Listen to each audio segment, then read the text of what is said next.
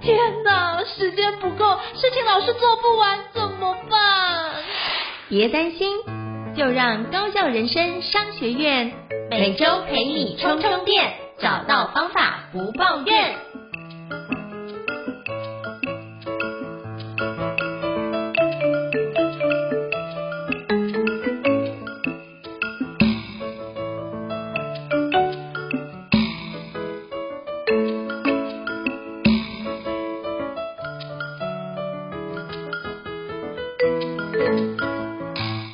大家好，欢迎大家来到高效人生商学院，我是赵应成，我是电脑玩物的站长伊瑟。Hello，伊瑟老师又见面了。许多人想达成的梦想很多，而人生苦短，如果用相对高效的方式来进行，进而让人生丰富精彩。高效人生商学院与你一起前进。那请教伊瑟老师，我们今天想要聊什么样的主题呢？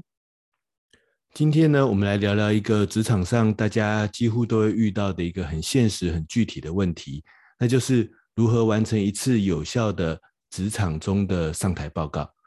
那它可能是简报，可能是在一个会议当中，我们需要报告我们的一个重要的专案、重要的任务，甚至有时候是在客户或者是老板的面前，必须说服他们接受我们接下来要进行的某一个专案、某一个任务。那这时候有没有什么关键的共通的技巧？可以帮助我们完成一份有效的职场报告呢？那我们知道胤丞老师是很多年的很资深的这个简报的老师，所以我想先来问问看胤丞老师，我们怎么样能够有效精准的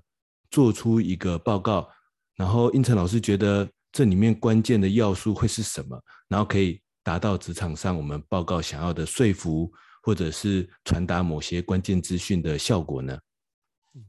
好，非常感谢伊瑟老师提问。其实应该说，说资深我不敢当，可是有一些经验是有。那我觉得如何有效的职场报告，我觉得很重要一件事情就是你到底有多少时间，是一个很重要的关键。就是你千万不要有十分钟的时间准备了一百页的简报跟你的老板或客户报告，相信我，你绝对会被钉在墙上，因为你可能报告了五分钟，老板看，哎，后面还有可能八七八十页，他觉得你在浪费他的时间哦。所以我觉得这件事情，就你要看你有多少的时间。就做多少的事。那如果你有十分钟的时间，千万简报大概就是不要太多张，你可能就是要可能简单的几页就跟他说明主要的一个框架，你的解决方案问题什么，然后解决方案什么，然后有什么样的证据可以支持这件事情，把它做展开，让他知道说，哎，你就是以结论先行的方式去讨论这件事情哦。先讲完结论之后，再讲的是，那你有什么样的证据去支持这件事？他就知道哦，原来你是用这样去判断，然后他就想说，哎，那这个为什么你做这样的一个决定？他就可以去思考，那你的一个相关证据是不是合理？如果这个相关证据也是合理的话，他就觉得，哎，你这个论述是 OK 的，那觉得基本上就能够接受。那通常不要把十分钟的时间就把十分钟全部贴满，因为他可能会有一些时间会做 Q&A 的方式，所以你可以留一些时间让你的客户主管来做一下 Q&A 的动作。那其实基本上他就会。呃，问更延伸性的问题，你可能比如说做这件事情之后产生的效益是如何？那这件事要花多少钱？那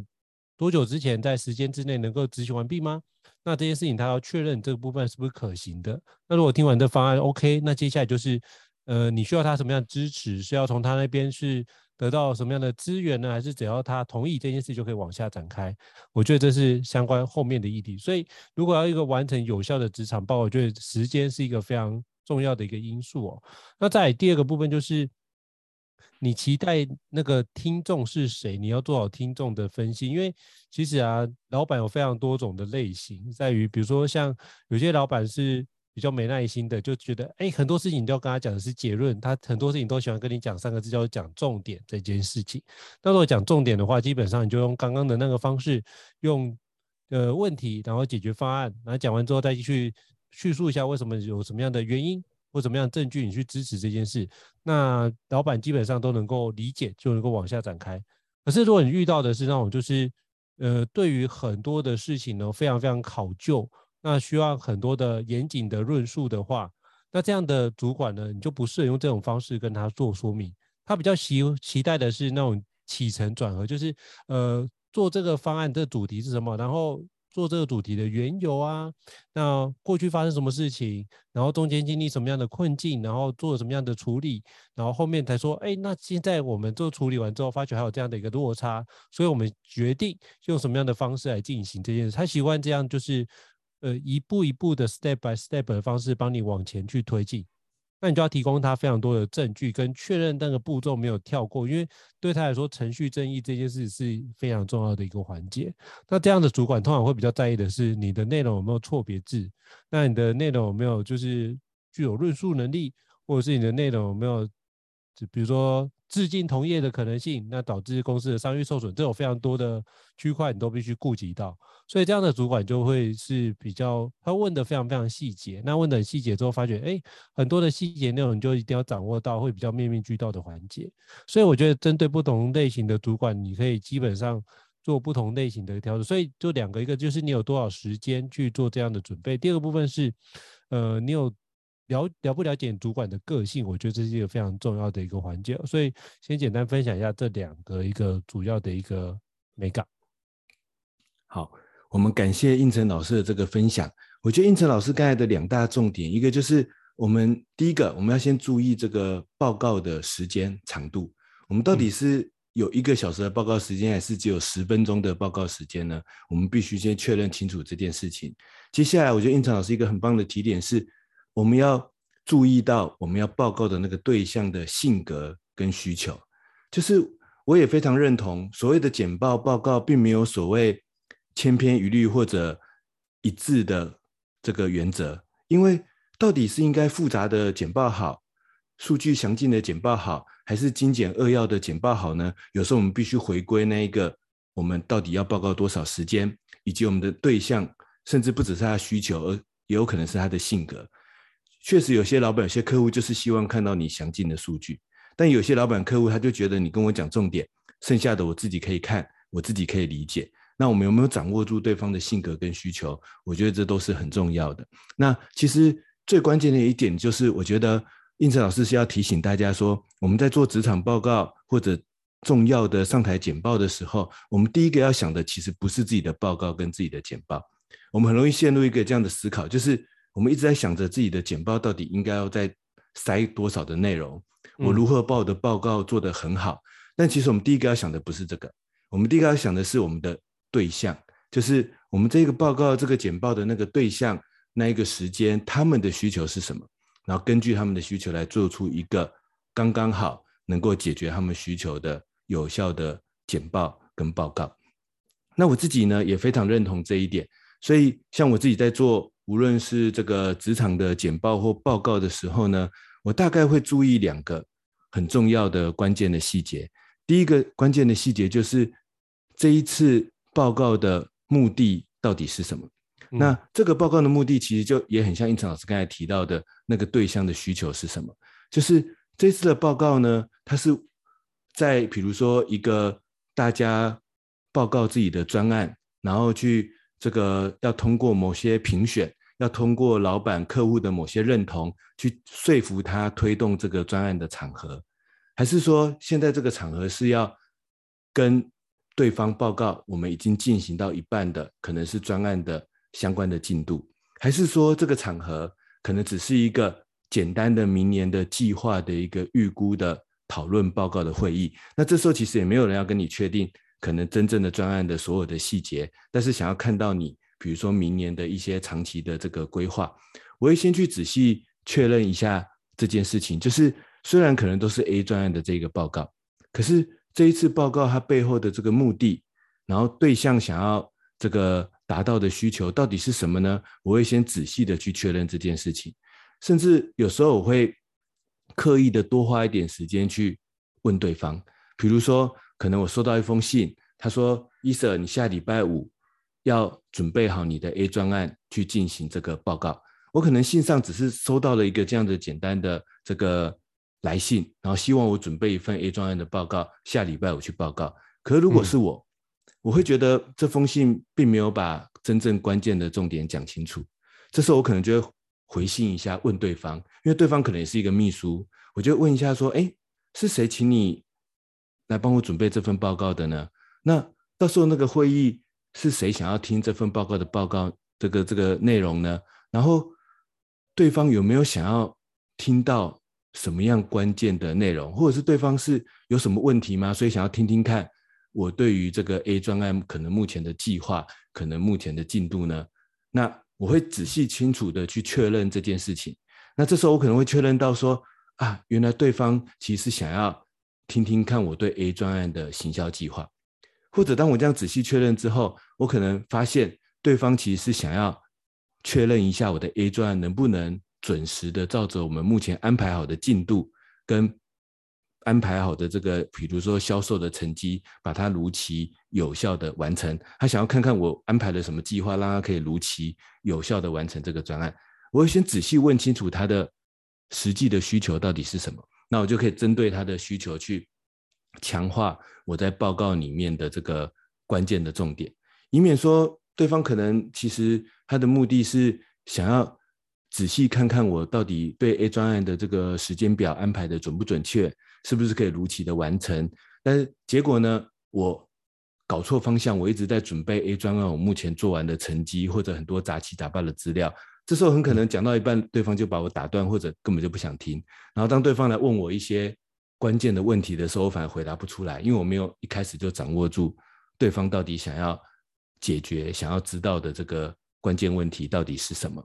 然后像有时候我常常跟我的客户。那我在出版社里面，我的客户常常就是作者开一些这个书籍相关的会议，我自己都会在这些会议，我可能要跟他报告一些书籍目前的进度，或者跟他讨论这个专案接下来的计划。我自己会准备一些，这时候可能不是简报，但是有一些简报的，有一些简单的这个专案未来规划的一些简单的报告，我要准备好跟他讨论。可是通常这时候我都会仔细的问问他，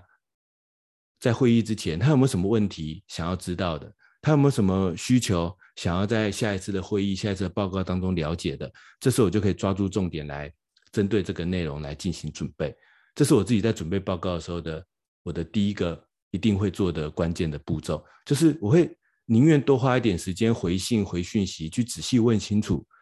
对方有没有带着什么疑惑，对方真正的需求到底是什么，然后让我去准备一个更有效的报告。然后呢，我自己在做报告的时候啊。我第二个会花时间的事情，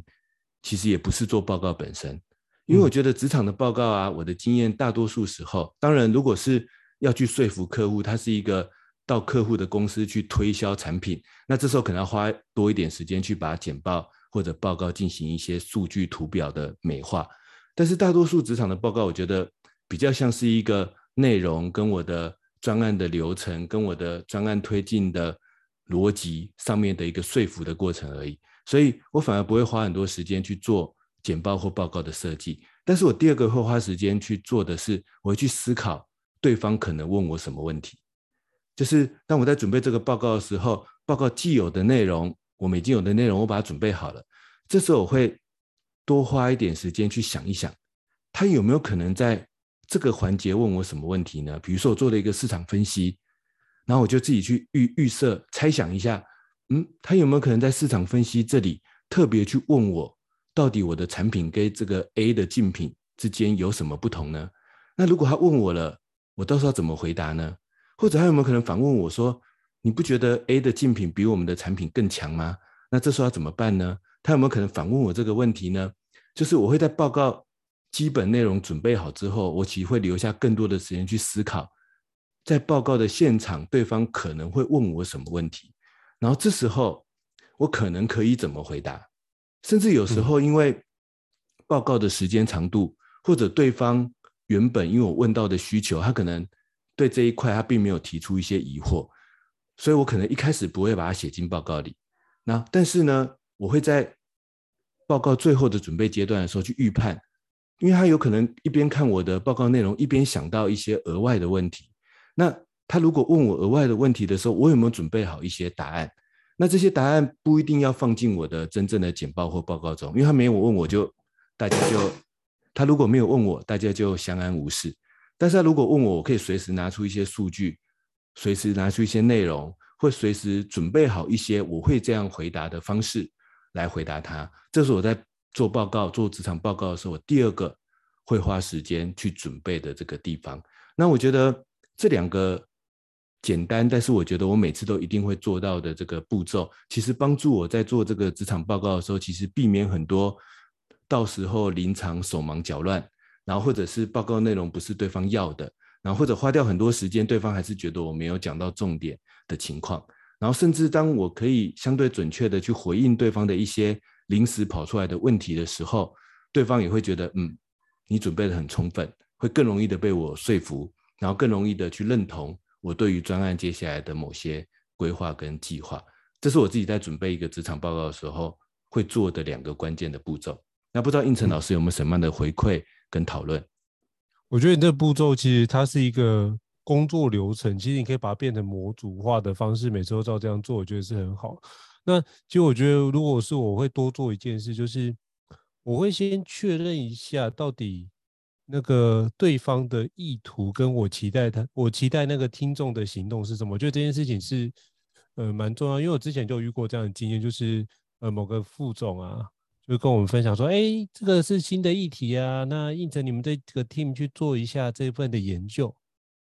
我们就真的很努力的花了一个月的时间做了研究，然后就。呃，跟副总约了时间呐、然后就 booking 的会议，然后去报告了两个小时，然后我们全部 team 为了这个会议啊，就是那个简报做了两百多页，就想要应该做的非常多的功课，那把国内外的相关资讯都看了一轮，然后做的非常非常严谨的一个主题。结果呢，听完之后，副总说，嗯，很好，报告的不错，那就请您帮忙把其中的二十五页留下来。剩下的全部帮我放到附件里面去。那这件事情他就要去跟大主管，呃，大老板报告。那他就那二十五页。那基本上我们就想说，那如果这件事情放到附件，通常只有一个百分之九十，通常一个角度嘛，就是基本上就是不会打开附件的情况居多。那通常就前面讲完，如果没问题，他就过了。所以这时候我就反思一件事，就是我会不会花了太多时间来做一些。根本用不着的一个相关的内容，那这样会不会就是我们做了这么多的简报，花了这么多力气，结果呈现出来不到十分之一？那我干嘛花这么多力气去做那个准备？但是说，哎，这部分用好的角度想，是我对这主题相对了解，可是，但是也只是代表我现在这个时间往回推。到目前的进展是了解，可是未来的进展我不可能花那么多时间去了解，所以这也是可能会有一些时间浪费。那后来就找到一个方法还不错，也可以跟各位伙伴分享，就是我通常会先确认一下到底他要的是什么，所以我就会先用不管用心智图法、用便利贴法，先把那个想到的内容先视觉化，然后重新分类出一个新的框架之后。我就会拿这个框架去找我的老板或客户说：“哎，不好意思，老板会不会跟你耽误了三五分钟的时间？会不会跟你报告一下？那这个区块是我目前想到的相关的内容哈。那可不可以请你跟我，我我想跟你报告一下，跟您说明一下目前我们想的内容。那当你三五分钟讲完之后，老板通常会觉得，哎，这件事情他交办给你，然后你有进度。通常我觉得很有趣，在于交办一个额外的专案的时候，通常老板是什么？”也是被指派这个专案的人，然后他就再把这专案指派给他的部属，那就是我们，那就可能是苦主。那这件事情，老板可能刚开始没有他的想法出现，只说啊，你去做一下这样的研究。可是当你跟他报告完之后，他就会提供给你他更多的一个个人的喜好跟期待，就是说，哦，这个面向你就不用去研究了。那另外一个面向，你要不要考虑哪个东西要多做一点，或者往那个地方去展开一下？那个地方你没有考虑到，要不要多做一下研究啊？我觉得这件事情是好的。当我每次听到主管这样讲的时候，我都觉得哇塞，真的太棒！我都不会觉得这件事主主管在刁我，我都觉得这件事是主管在给我很好的回馈建议。因为如果他没有这样跟我讲，到我到上台的时候才去台上被台上人这样电，那我觉得这件事情是更丢脸的。那如果我是私底下这样聊完，那知道哪个地方可以做调整，我马上做调整，起码我不会在公众的场合去。出糗的状况，我基本上就可以避免。在第二个部分是，我就知道老板心里面在想什么内容，他就可以透过这件事透露更多的资讯跟他的喜好跟期待。那基本上我当然就是看能不能往他的投其所好的方式去做嘛。那这一部分就是把他期待的资料找得更多。那哪个地方他不用谈，我们就轻轻的带过去。那有不可避免的，就还是要讲到，那就用最低的限度去谈这样的资讯。那其他部分就是用比较大的幅度去把这件事情展开。那如果这样的话，就可以比较能够让你的方案能够有效去通过。所以我觉得，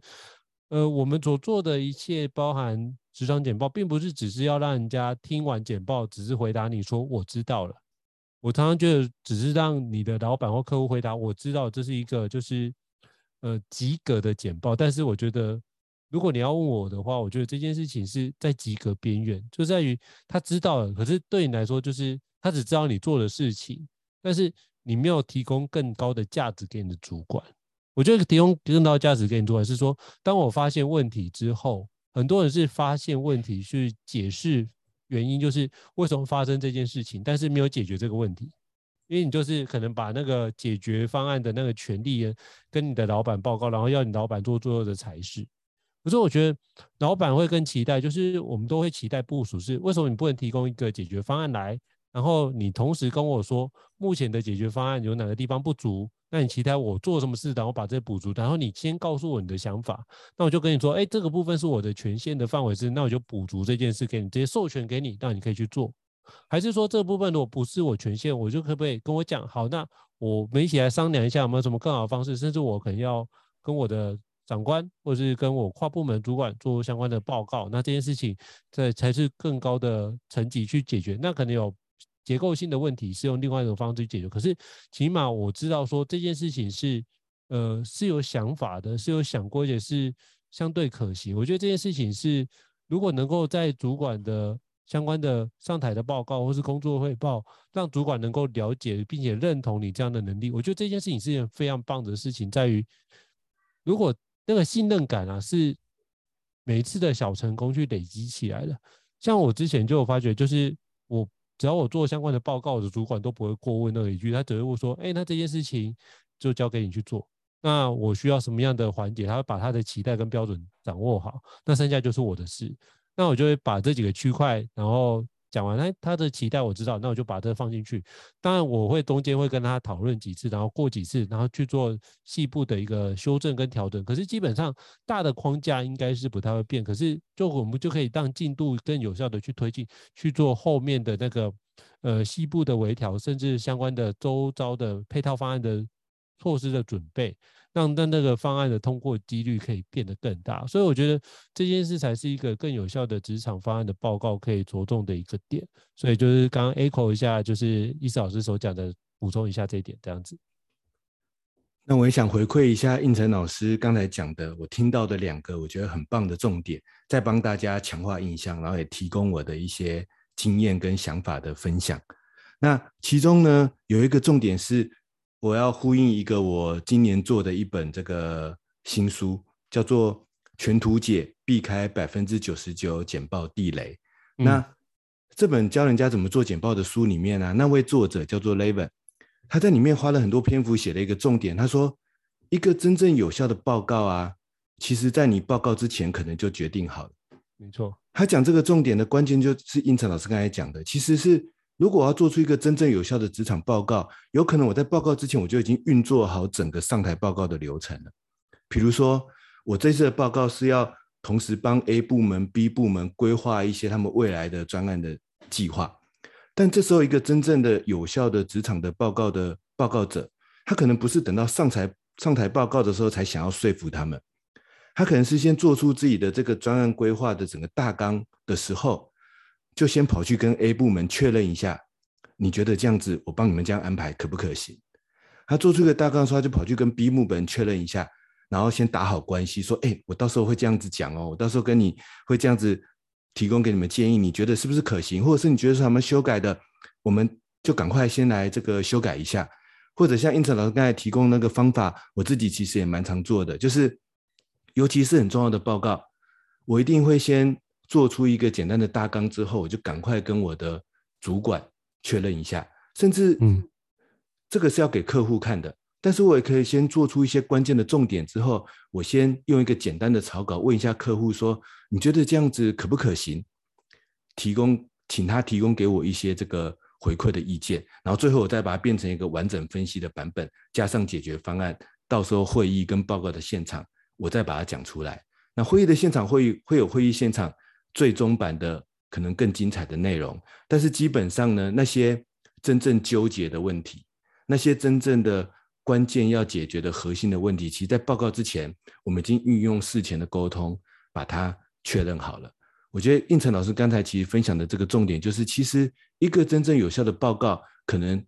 真正的重点反而是在他事前的沟通。有可能你在事前沟通就已经把大多数的问题解决了，报告的现场只是用一个最精简扼要的方式，把剩下的细节补完，让大家有个共识就结束了。就像刚才我提到那本全图解百分之避开百分之九十九简报地雷那本书，他就讲真正有效报告其实是早在报告之前就把职场政治全部都搞定了。所以当你真的上台的时候，没有人会反对你，为什么呢？因为他们都已经帮你确认过了，你都已经跟他们打好关系了。所以基本上呢，他们就只是听你做出一个最完整版的报告，然后你也可以讲得非常的精简扼要。那我觉得，就算你觉得啊还还要去搞职场政治，好像很烦，但是换个角度想，它其实不一定是政不政治的问题，而是像刚才我跟应成老师都有提到，我们应该要去确认一下对方想要的需求跟对方的问题是什么，以免我们的简报报告多做，或者做出对方不要的方向。但是我们要意识到一件事情哦。当我们什么内容都没有的时候，对方其实也不知道还要什么。对，像我常常会有很多人会问我说：“哎，医生，你常常说做专案要确认对方的目的嘛？可是我常常问我的主管说，或问我的客户说，请问你的需求、你的目的是什么？对方说我也不知道，或是对方也讲不出个所以然。这种事情会不会发生？当然会嘛。那这时候怎么办呢？也不是我的主管客户不好，而是因为他们只是给我们一个方向嘛。所以我们需要先给他一些假设，我们需要先给他一些基本的草稿的方案。这时候他就会根据他的经验，他可能比我们更有经验，他可以有他背后的一个隐藏的这个目的。可是我们要先给他一些草案，才能勾引出他真正的问题，才能勾引出他真正想要知道的东西。然后，所以我们在做报告的中间，还没报告之前，我们就要有一个这样子的确认草稿大纲的动作，然后先。让大家都知道说我们的方向、我们的架构是没有问题的，我们再来继续做下去，或者是在中间这个阶段就要先发现到底真正要解决的问题是什么，最后我们才会有一个真正的职场报告。这是我刚才呼应胤丞老师的这一段，你可以把它说是报告之前的职场政治，但你也可以把它说成是报告之前，其实我们要充分的沟通，充分的确认这个草稿，确认大纲。那刚才胤丞老师讲的第二个重点呢，我想要。呼应一下的这个重点，就是说，胤丞老师刚好提到一个我觉得很棒的一点，就是我们的报告中应该要能够提供更高的价值或者是行动的解决方案。就是我不是只是把一个东西，把它的数据、把它的资料全部都整理好，然后上台就是巴巴拉巴拉，把我们的所有的数据资料都讲出来，这样子大家也都会听的感觉是昏昏沉沉的感觉。所以我自己在做报告的时候啊。我常常喜欢把我的报告变成一个像像是这样的逻辑，就是问题点到底是什么？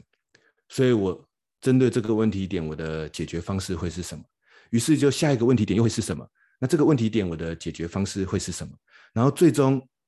有没有一个最重要的问题点会是什么？然后这时候这个问题点可能是未来一个很重要的下个阶段的进度。我可能已经想好一个解决方案，或者我没办法决定解决方案，但是我起码会想出 A、B 方案，然后把 A、B 方案做一些简单的比较，然后我们来请现场的主管或者现场的伙伴来帮我们看看哪一种方案可能更好，或者我心中有一个预设的解决方案，我觉得它更好，但是我还是做出 A、B 的解决方案比较，然后让对方来看看，诶，是不是跟我认可的是这个一样的？那我也喜欢把我的报告。做出一个像是这样子的报告的逻辑，它不是很多资料的堆叠跟铺陈，因为是职场的报告嘛。那职场中无非就是要完成一个专案，完成一个任务。那完成一个专案跟完成一个任务的过程当中，其实就是出现一个问题，解决一个问题，出现一个问题，解决一个问题。所以我自己喜欢把我的职场报告的逻辑变成是问题点是什么。比如说像我平常在出版社是做书，我通常在我报告一开场就是说，到底市场有没有这样的缺口？到底市场有没有这样的产品的需求呢？有没有这样的一个知识学习的需求呢？问题点是什么？然后呢，接下来，那如果有这个需求，已经有很多竞争的产品了，我们这个产品如何跟别人竞争呢？这个问题点我要怎么解决呢？然后接下来才可能是很简单扼要的我这个书籍这个产品的简单扼要的内容介绍。我常常发现，呃，就是在我的职场经验里面，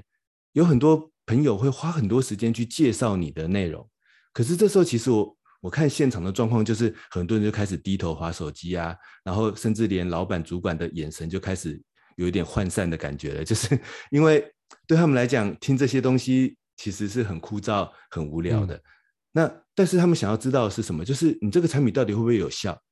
你这个产品到底有没有办法如期的完成？你这个产品有没有遇到什么很关键的问题？那大家听到问题的时候，心里就会有一种很刺激的感觉，就是哎，怎么办？还有这个难关，有这个问题，那到底要怎么解决呢？然后我们来提出一个解决方案。那这时候呢，我们的报告可以相对变得简洁扼要，但是其实我觉得它也是一个有效的报告，因为这样才能够去跟大家一起确认这个专案这样做到底对不对。反而有时候是无关乎那些很繁杂的内容数据。这些东西，那我觉得这个就是呼应胤丞老师刚才讲的，就是我们的报告的内容到底有没有提供一些大家还不知道的，或者是对大家大家来讲有价值的一些行动或者是解决方案。那我自己做的方式是这样。那不知道应成老师有没有什么补充跟回馈？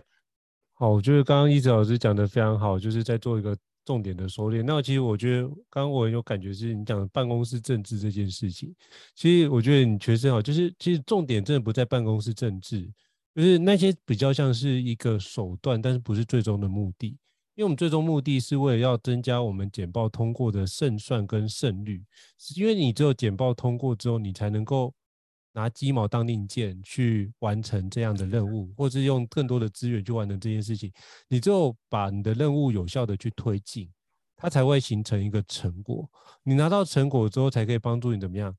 得到更好的晋升，得到更多的奖励，然后因此得到更多的资源，它就形成一个正向的循环。可是如果你简报没有通过，基本上你就没有资本完成你的任务嘛，那没有完成任务就是什么样？就是没有成果啊。那基本上你会有很多的苦劳嘛？我觉得基本上你现在已经不强求苦劳那个区块，那基本上你会留下带走疲劳。那所以如果只有留下疲劳的话，那其实基本上你就没有完成任何成果。那你就主管就会觉得，哎，你做的事情对啊，你很认真，但是就是把目前既定的东西做完，那可是你就很难产生更大的价值。你很难产生更大的价值，就很难去在未来的职场里面得到更好的升迁的角度，或得到更多的报酬。那这件事情就很难让你完成你的目标，所以我觉得大家可以放远一点的来看，就是不是聚焦在这件事情我喜不喜欢，而是我怎么做可以有助于我的职涯发展，能够让我这件事可以走得更顺遂。那基本上只有产生成果这些区块才能够让这件事情推进。那怎么产生成果？必须先请我的相关的利害关系人、我的主管、我的客户能够同意把这件事情有效推进。那这这个区块就是我必须先把前面的关卡过了，才有办法去过后面的关卡。如果前面关卡都没过的话，后面就不用去想。然后，因为然后就没有然后啦，所以这件事情就是我们要以终为始的倒推，去看看我们这个路径如果达到我们所期待的美好画面的时候，那有没有中间有没有什么样的一个环节是我们的瓶颈，或是我们的阻碍？我们把那个瓶颈列出来，那这个阻碍呢，我们就看一下我们目前的部分可以透过什么样的方式来解除这件事情，那就一一的去。有遇到问题就解决，遇到问题就面对去解决，然后让这样的一个简报的关卡，可以在你简报前就已经把相关的内容都沙盘推演过，你就可以比较有效的去进行这件事，然后该避的呃地雷都把它避过，然后可以去说服的都可以努力的去展开。那基本上的目的就可以是我为了要让我所花了这么多时间做的提案能够顺利通过，不然花这么多时间做就没有过这件事情，你不觉得？干嘛花这个力气去做这件事，还是白做工哦？所以我觉得是用这个角度思考，就比较不会觉得我要去搞办公室政治，你就觉得很累。我觉得那只是一个角度的议题，我们就可以转换一个心态，就是说啊，那只是一个手段或者一个历程。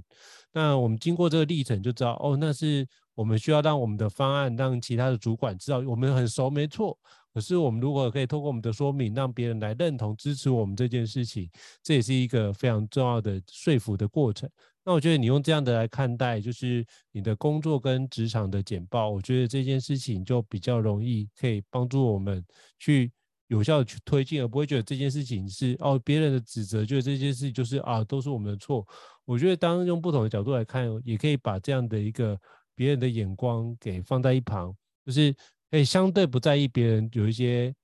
就是冷言冷语的状况。可是你就可以知道说，我们做这件事的价值感跟那个意义感，会坚持帮助我们走过那段的一个历程。所以我觉得这个区块是我想要 echo 补充的一个环节哦。那请教医师，医师老师有没有什么样的回馈或想法？我觉得我就帮大家来做一个我们今天跟应成老师我们彼此分享的几个重点的这个总整理。那这样让大家听完到最后，可以有一个清晰的这个回顾。嗯、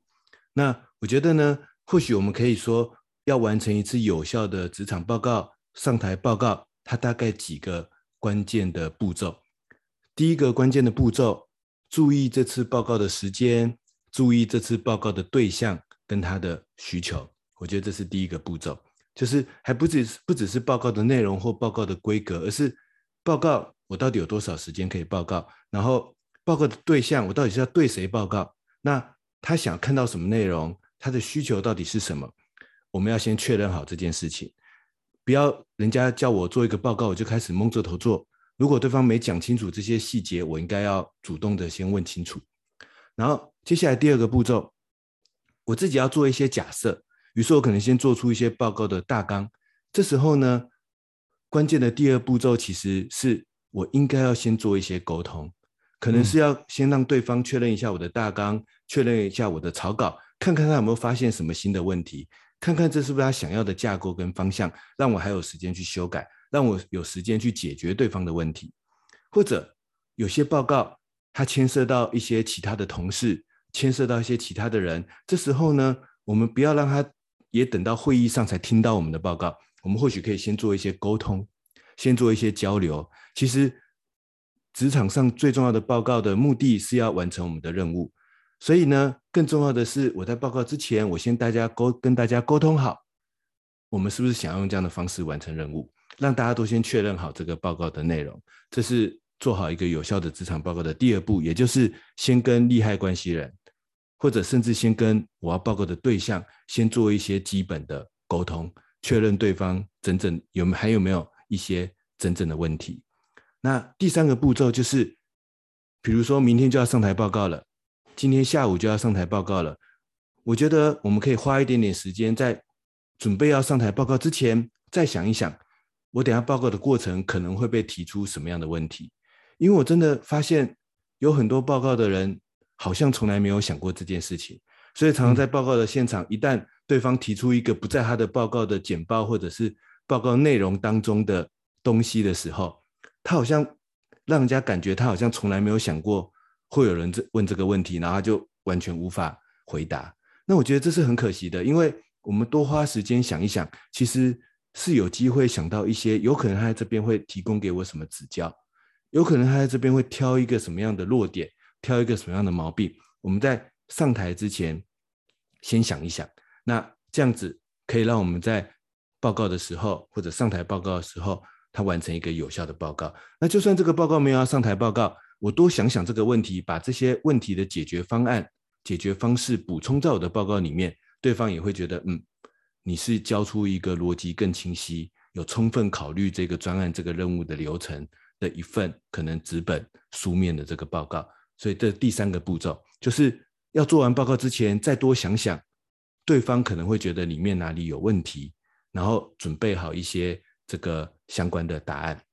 然后最后。第四个有效的职场报告的步骤，就是报告最后的重点是要完成任务。要有效的完成任务，关键就在于我能不能在执行的流程提供出一些有效的、有价值的解决方案。所以，我们要让我们的职场报告里面，它不会只是有很多数据跟资料的这个堆积。比如说，我自己常常看到。有些朋友做报告，可能他的产品要做很多竞品的分析，所以我看到他报告里面就是可能一次列出十几个竞品的分析，然后每个竞品都介绍一遍。嗯、但是我听完之后，我其实脑袋马上产生一个疑惑：那那我们自己的产品要怎么做呢？结果他的报告里面反而没有这个东西，嗯、因为这时候他他的职场报告花更多时间在整理他觉得好像很重要的资讯，但是资讯再多都不如一个有价值的解决方案，所以。第四个做出有效的职场报告的步骤，就是其实对方不一定是想要听那么多堆叠的资讯，对方是想要确认我有没有看出这个专案这个任务最重要或者风险最大、最关键的那个问题是什么，并且为我们提出一个解决方案。我们花最多时间在我的报告里面，起码放出一个、放入一个有价值的解决问题的方案。我觉得这样子，在别人的眼中，即使我的资料没有别人多，我做的页数没有别人多。甚至我的口条不一定那么好，我觉得看在别人的眼里，我们都做出一个有效的职场报告或者是上台的报告。这是我跟大家总结的四个关键的步骤。哇，实在太厉害了，我就可以瞬间总结哦。我觉得就是我刚刚有一点，我想要稍微补充一下，就是刚刚一直老师提到，就是我们要去预想大家可能会问什么问题。我觉得这个沙盘推演很重要，而且我们可能要去测量一下，就是。我们去想象一下，对方问这个问题的时候，我们自己回答的底线是什么？我觉得那很关键。就比如说，像我之前有机会去谈判谈价格，采购的价格，我要知道我的底线在哪里，对方的底线在哪，这条线我必须先守住。那如果你没有这条守住，人家如突然之间跟你讲一件事情，然后。直接帮你做个简单的进攻，啊，发觉你就直接愣在现场，就是你刚刚提到，就可能，哎，我没想过对方会问这个问题，来个回马枪，这种东西都可能出现。那这样的人，人家就会知道，哦，你只是把这个报告做完，但是你没有去深刻的去。思考过这个方案的一个前中后的来，所以从里面就可以知道说，你对于这份报告的准备的用心程度，其实这里面是感受得出来的。所以其实很多时候高手过招就在这些小的细节跟美感。所以如果能够沙盘推把这件事展开，你就可以胸有成竹，而且非常清楚知道你的调性是在哪个地方，以及你的位置。那以及你所期待的内容，你就会相对不慌不忙的可以往前进哦。所以这个部分就是再补充一下，就是你要思考自己能够接受沙盘推演这些问题之后，然后自己接受问题的底线在哪边，把它掌握好，那你就基本上可以立于不败之地。最起码我们在谈判的过程或是在简报过程，并不是为了要每次都赢，有时候和局也是经常常见的状态，然后找到中间的一个平衡点。所以基本上。怎么样是可以让自己不要被扔头轻过，一直在吃亏的状态？我觉得这很重要。然后和局也是一个不错的开始哦，起码确保自己不用输，而再是思考是我如何赢。所以就是补充一下这段的部分来跟大家做说明。好，非常感谢伊斯老师的分享。那我们今天也聊得非常非常痛快，就是聊的是如何完成一次有效的职场报告或是上台的报告。那如果各位伙伴非常喜欢我们的高校人生商学院的话，也欢迎在我们的平台上面给我们五星按赞哦，这也是给我们很棒的一个鼓励哦。那也欢迎，如果你有想听的主题，也欢迎写信跟我们分享，我们会找时间来录制跟各位分享这相关的内容哦。好，再次感谢伊斯老师一起来对谈哦。那如果任何问题的话，欢迎都可以到高校人生商学院留言给我们哦。好，那今天的节目就到此为止，非常感谢伊思老师，那我们下次见哦，拜拜。大家下次见，拜拜。高校人生商学院，掌握人生选择权。